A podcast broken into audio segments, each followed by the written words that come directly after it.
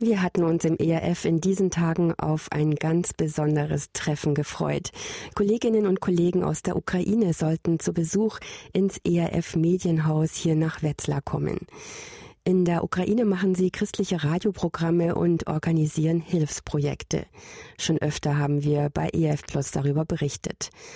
Doch aus dem Besuch ist leider nichts geworden. Genaueres dazu kann uns Claudia Schmidt von ERF Global Hope sagen. Sie hat den Besuch vorbereitet. Claudia, warum hat es denn dann doch nicht geklappt? Ja, die Bestimmungen haben sich einfach kurzfristig geändert. Unser Team hatte kurz vor Weihnachten ja die offizielle Genehmigung für die Ausreise erhalten. Und das war schon ein längerer Prozess. Wir haben uns dann gefreut, alles geplant und vorbereitet. Und nun Anfang Januar gab es neue Regeln, sodass unsere ukrainischen Kollegen schon große Bedenken hatten, ob sie mit ihrer Genehmigung denn noch über die Grenze kommen. Da sind die Türen also auf ukrainischer Seite zugegangen und das zeigt auch, wie schwierig die Lage ist. Man versucht wohl im Moment in der Ukraine alle Kräfte, alle Ressourcen im Land zu behalten und zu mobilisieren. Und das ist schon ja auch die harte und traurige Seite dieses Krieges, der nun schon seit zwei Jahren andauert. Und das Ganze wirkt sich auch aus auf die Stimmung im Land. Ein ukrainischer Kollege hat es beschrieben als depressiv, gestresst. Also es fehlt den Menschen einfach die Perspektive. Ständig ändern sich Dinge, nichts ist planbar. Die Menschen sind müde, also es ist einfach echt schwierig. Ja, und jetzt mussten ja unsere Kolleginnen und Kollegen wieder umkehren. Was hätten Sie denn erzählt, wenn Sie jetzt hier gewesen wären?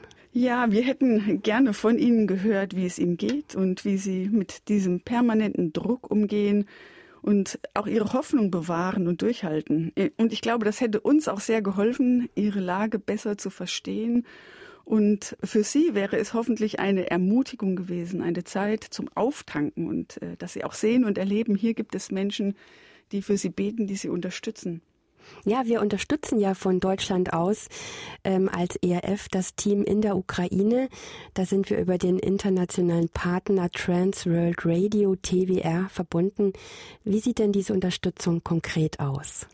Ja, zum einen oder zum einen ist es eine ja geistliche mentale Unterstützung im Gebet, aber auch, dass wir uns für sie interessieren, dass wir mitfühlen, ähm, uns dann auch einfach ja Zeit nehmen zuzuhören. Das ist das, was im Grunde unsere Kollegin Maria Wedel die ganze Zeit tut. Sie ist ja im ständigen Kontakt mit den Leuten und zum anderen auch die finanzielle Hilfe für die Medienarbeit, aber auch für praktische medizinische Hilfe, die wir bekommen, auch von unseren ERF-Freundinnen und Freunden hier aus Deutschland.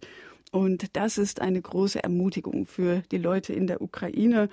Und damit verbreiten sie dann wiederum auch Hilfe und Hoffnung, also auch Hoffnung im Glauben an Jesus.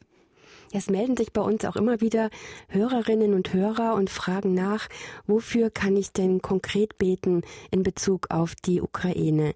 Für was kann denn gebetet werden oder ja. soll gebetet werden? Im Moment ist es ganz sicherlich, dass die Leute durchhalten, dass sie ihre Hoffnung bewahren auch für Schutz und Bewahrung für unsere Leute und auch, dass gerade die jüngeren Männer nicht eingezogen werden in den Krieg. Also das ist große, ein großes Bedenken, das unsere Kollegen äh, haben. Sie sind Medienmacher und haben dadurch einen Sonderstatus und wir beten, dass das auch so bleibt. Vielen Dank an Claudia Schmidt von ERF Global Hope für diese Informationen. Und wenn Sie sich für das Thema jetzt noch weiter interessieren, einen hilfreichen Link mit weiteren Infos finden Sie auf erfplus.de im Web oder auch in unserer App.